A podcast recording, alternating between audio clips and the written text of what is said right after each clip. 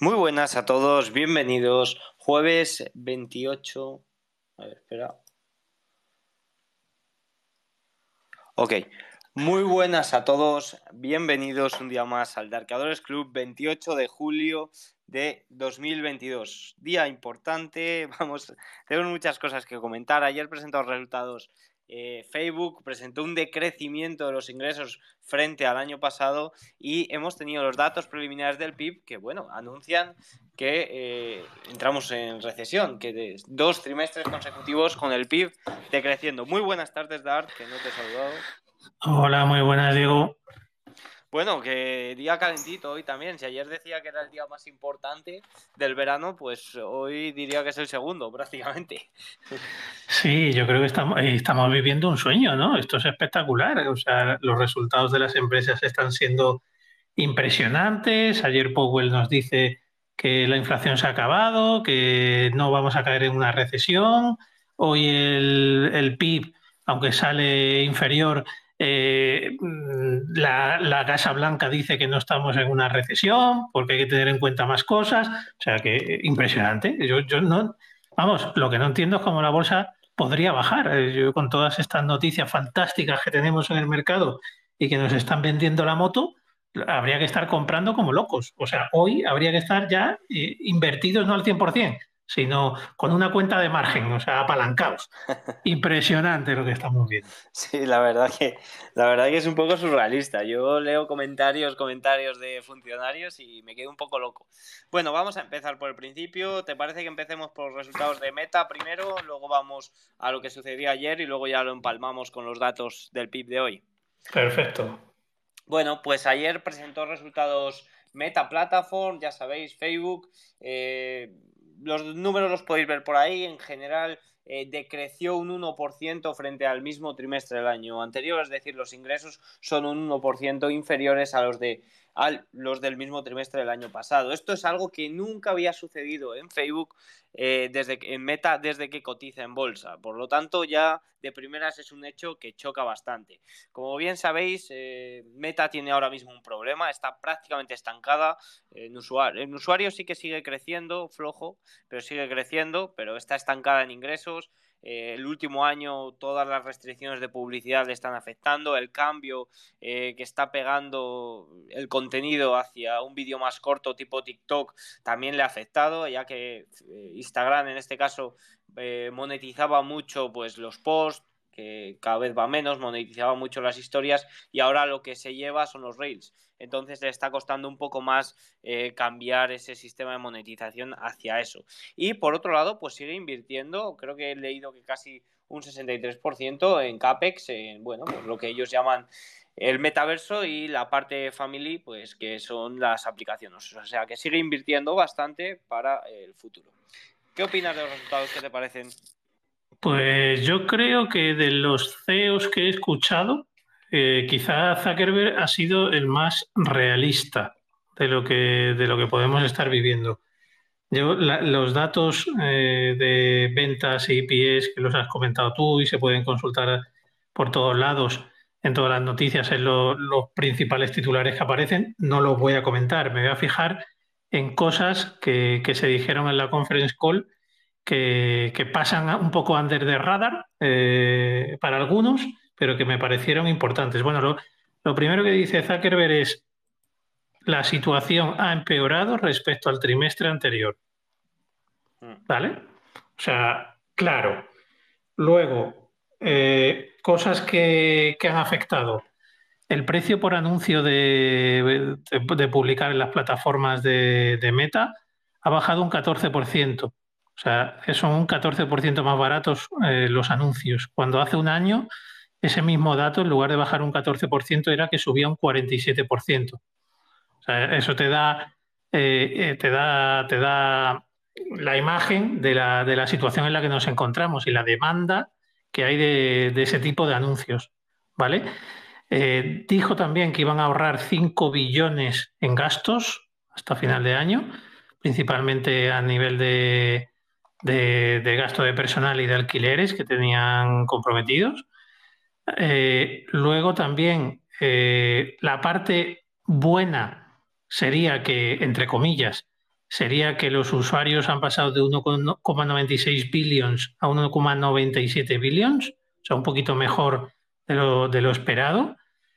También que, durante el periodo del segundo trimestre ha habido 5.000 millones en, el programa de recompra de acciones, cuando el año anterior, en el mismo periodo, se, hicieron eh, recompra de acciones por valor de 24.000 millones. A mí me gustaría saber por qué ahora se recompran 5.000 frente a 24.000 el año pasado, cuando si la acción está mucho más barata. ¿Por qué no se ha gastado todo el señor Zuckerberg en, el programa de recompra de acciones si nos las están regalando ahora mismo. ¿Vale? Luego la, fortaleza del dólar, que también hace mella en los ingresos fuera de Estados Unidos. Eh, y luego eh, también se comentó un nuevo tipo de anuncio que, ellos catalogan como un multibillion eh, dólar, una posibilidad de, que sea un, un, game changer, que es un anuncio que cuando tú das un clic en, Instagram te abre un chat directamente para hablar con el, con el, con, el proveedor. ¿vale? Eso habrá que ver si al final acaban poniendo bots para responder o directamente hablas con el, con el proveedor. Pero ellos dicen que puede ser una oportunidad que catalogan como de multibillion. Y luego, eh, también interesante, eh, dijo que no estaban todavía monetizando mucho el tema de Reel, eh, para competir con, TikTok, pero sí que eh, se han dado cuenta que eh, la gente pasa un 30% más de tiempo viendo reels. Sí, es para, que, para que nos hagamos la idea de por dónde va el futuro. Es que eso le está pasando a YouTube también. YouTube se ha dado cuenta que mucha gente que entra a su plataforma, sobre todo desde el móvil, se queda en los YouTube Short. Y claro, las plataformas todavía no están actualizadas para monetizar de una forma buena eh, los reels o los shorts en el caso de, Google, de YouTube. Claro, entonces yo creo que, bueno, eh, para empezar, yo creo que Zuckerberg se dio cuenta hace tiempo ya de que el modelo de negocio que tenía no, iba a progresar mucho más. Por eso decidió invertir la cantidad de millones o billones que, está invirtiendo o que va a invertir en la, en, la, en todo esto del metaverso. Y, bueno, dentro de lo que le queda, evidentemente, la parte de los reels, pues parece que es ahora lo que, lo que más se está tirando.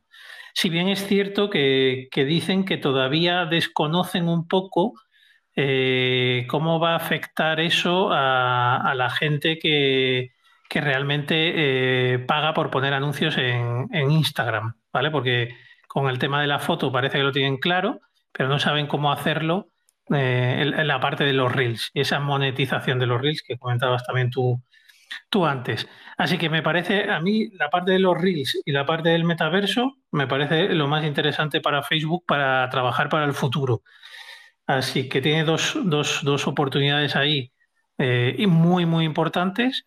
Eh, ha sabido adaptarse porque sacó el Reels relativamente rápido después de que se viera cómo estaba tirando la parte de TikTok.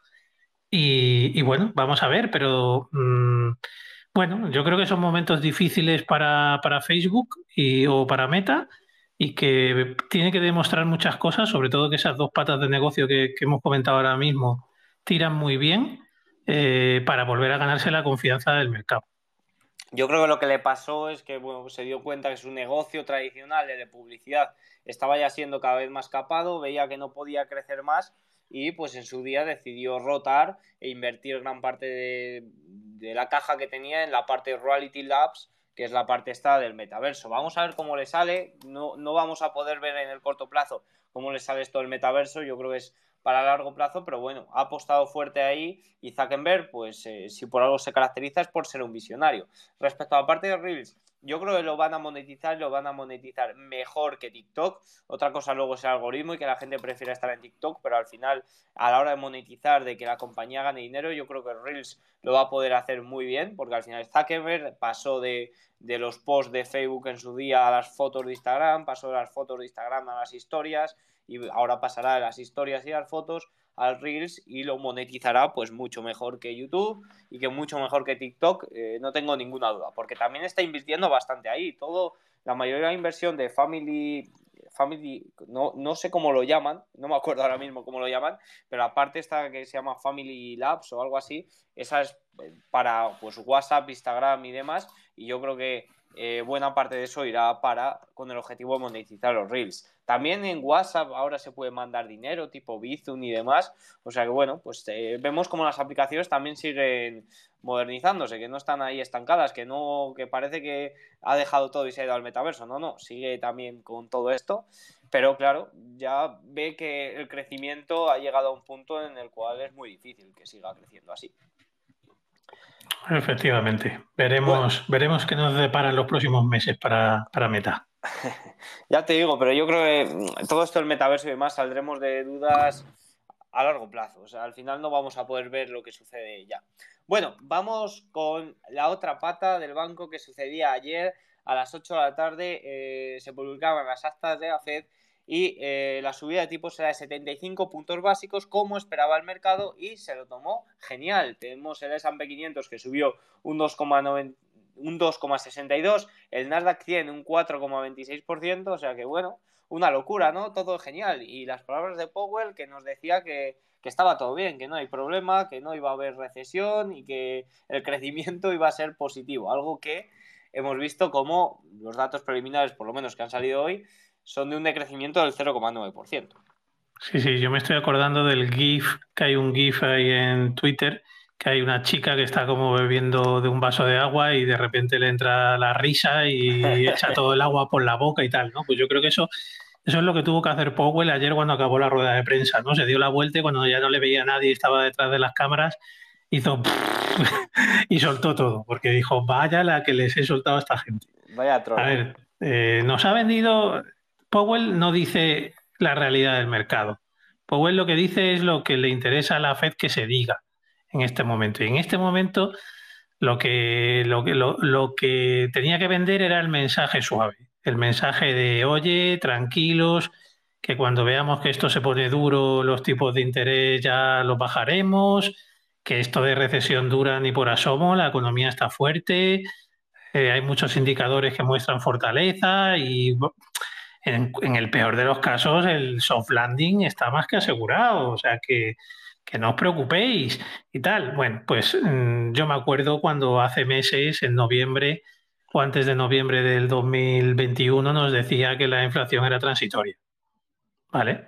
Y, bueno, pues el mercado podía reaccionar ese día o los tres siguientes a lo, que, a lo de la inflación transitoria, pero luego cuando se veía la verdad y salía que la inflación seguía subiendo, pues cada día te creías menos al que te contaba lo de la inflación transitoria, ¿no?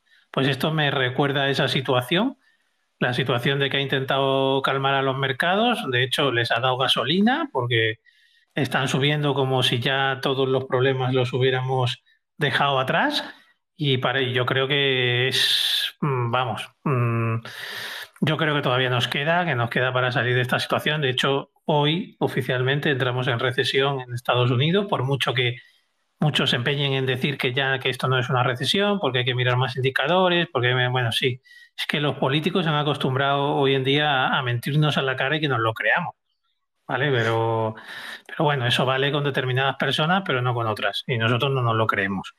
Así que, ¿estamos en una recesión? Sí. Que sea suave o que sea duradera o dura, pues lo vamos a ver, lo vamos a ver. Desde luego, eh, sí que estamos ya en una recesión, porque ha habido dos trimestres con, GDP negativo y bueno, pues mm, vamos a ver qué nos separa. Desde luego esto no es para tirar cohetes como están haciendo los mercados. Es que técnicamente entramos en recesión. Y habrá que ver el dato de inflación que el último mes no hicimos pico todavía. Vamos a ver si ya hemos hecho pico o no, que eso habrá que verlo ahora en agosto. Pero en caso de que la inflación no, haga, no haya hecho techo todavía, eh, pues la Fed o se vuelve a poner seria o, aquí va a pasar algo peor aún. Eh, decíamos que Estados Unidos eh, se estaba poniendo mucho más seria que Europa, que sí que es cierto, pero ahora ha frenado eh, justo cuando no debería de haber frenado.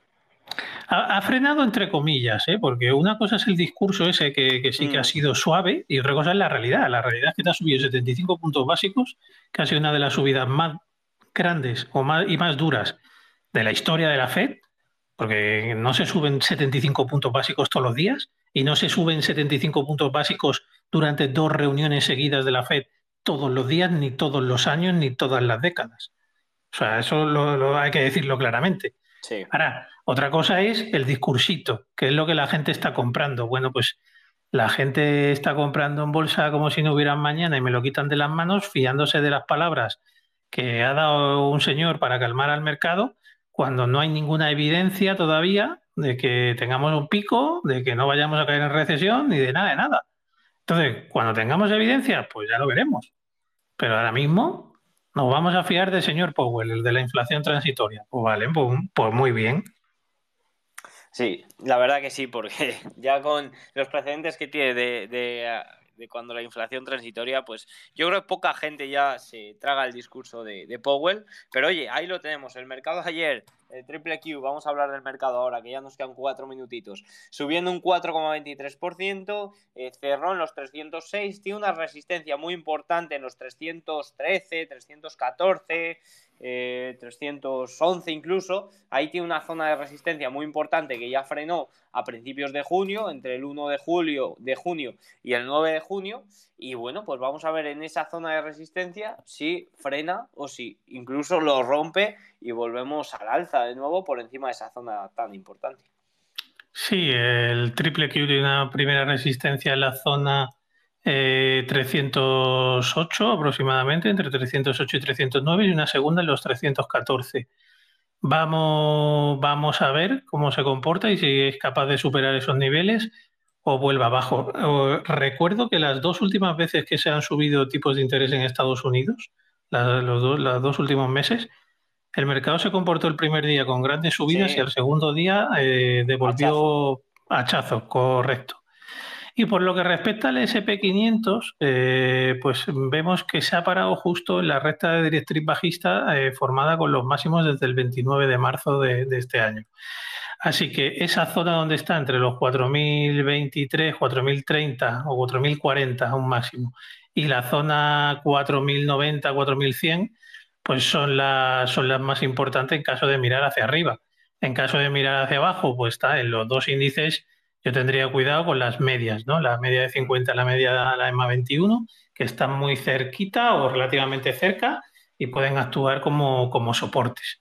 Así que esas serían las líneas a vigilar. Respecto al petróleo, hoy subiendo un 0,86%, también de nuevo eh, cerquita de media de exponencial de 21, que es la que está haciendo de resistencia pues, las últimos, los últimos meses, las últimas semanas, me atrevería a decir.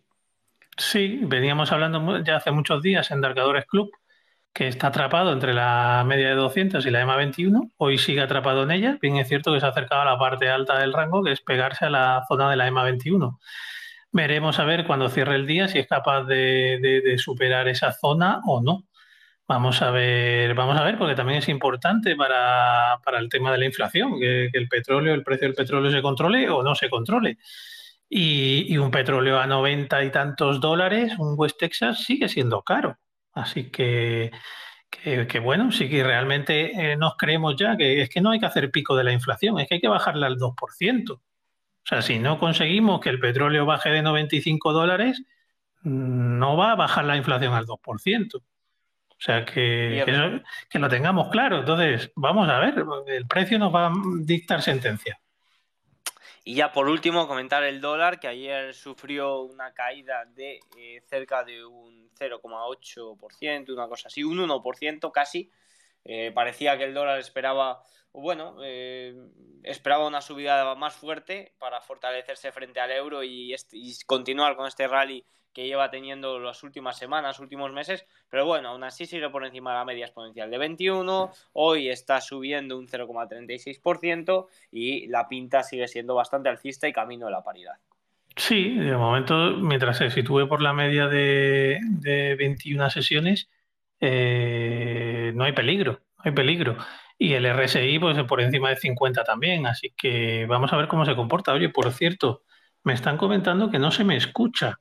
Eh, Yo te escucho bien, ¿eh? Personas que están viendo el programa, que, aparece como que estoy hablando, pero que, realmente no, no, no se me escucha, pero bueno. Yo, yo te escucho bien y la grabadora también te ha escuchado bien, yo creo. Con lo simpático y retórico que estoy hoy, espero que se me escuche. A ver si ya no se me escucha el día que más, que más chicha le pongo esto. Y ya te digo, la grabadora, la grabadora sí que lo ha escuchado. Si no, bueno, pues lo pueden escuchar ahora en Spotify, que lo subiré eh, nada, en 10 minutillos. Eh, bueno, eh, dejamos ya, nos vamos a ver la apertura. Recordad que las últimas veces que ha habido subida de tipos, ese día ha cerrado en positivo y al día siguiente el mercado ha dado una corrección importante. Así que